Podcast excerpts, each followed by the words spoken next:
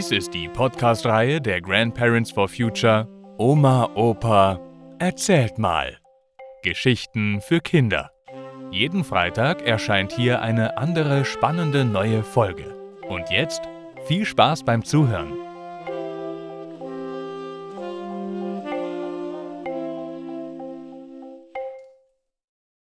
Mein Onkel war Rheinschiffer. Oder ein Lastkahn hat keine Bremse. Mein Onkel Hans und mein Onkel Thomas waren Schiffer.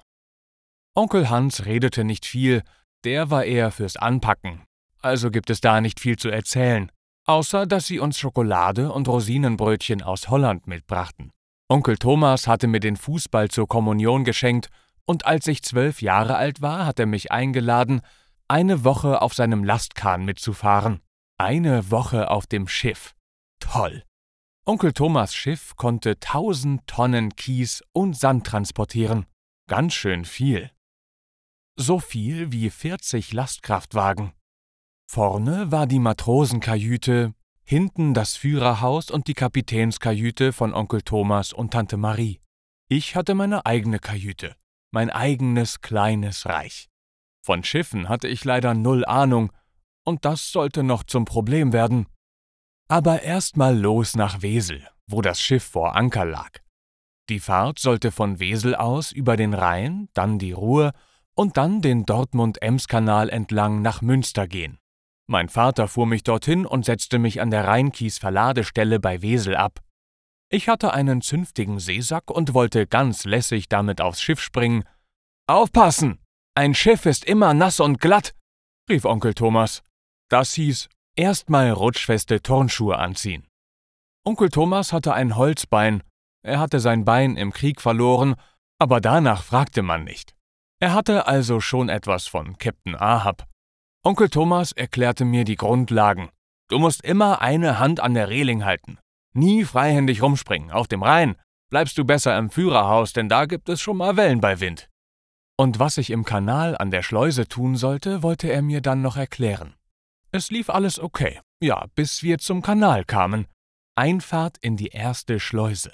Erst vor der Schleuse anlegen, dann bei geöffneten Schleusentoren wieder Schwung aufnehmen und dann in der Schleuse gezielt abbremsen. Nicht so einfach. Onkel Thomas erklärte mir, Jetzt müssen wir die Reibhölzer raushängen an der rechten Seite und das Stahlseil mit der Schlaufe über den Poller in der Schleusenwand werfen und dann ganz langsam, langsam mit der Winde abbremsen. Das Schiff schiebt mit Macht. Eigentlich klar. Aber ich war zu eifrig. Flugs das Stahlseil um den Poller und dann eins, zwei, drei, die Winde angezogen. Aber anstatt langsam, langsam mit dem Stahlseil abzubremsen und dabei die Holzpfänder abreiben zu lassen, hatte ich versucht, das Schiff ruckartig zu bremsen. Die Winde stöhnte und ächzte und wurde dann aus dem Stahldeck gezogen. Onkel Thomas war nicht gerade amüsiert. Ein Schiff hat viel Masse und keine Bremse. Das schiebt mit seiner ganzen Ladung, dem ganzen Gewicht weiter. Auch wenn es in der Schleuse nur wenig Bewegung nach vorn hat, musst du langsam bremsen. Das sind tausend Tonnen in Bewegung. So, jetzt musste ich lernen, das richtig zu machen. Ein Hanfseil mit der Schlaufe um den Poller an der Schleusenwand legen und dann eine Acht um zwei Poller auf dem Schiff legen und langsam nachgeben, bis das Schiff still liegt. Ich lernte es. Das war viel anstrengender, viel aufwendiger. Onkel Thomas war weiterhin nett und freundlich bis zum Ende der Fahrt, aber auf sein Schiff hat er mich nicht wieder eingeladen. Was sagt uns diese Geschichte? Egal was du anfängst, mach dich erstmal schlau. Zuhören und die Gesetze der Physik, also der Naturwissenschaft beachten. Schnell, schnell irgendwie ist meistens verkehrt. Ein Binnenschiff, das 1000 Tonnen Frachtgewicht zuladen kann, ersetzt 40 Lkw. Das ist ganz schön umweltschonend. Weniger Schiffe, mehr Lkw ist eine völlig falsche Politik.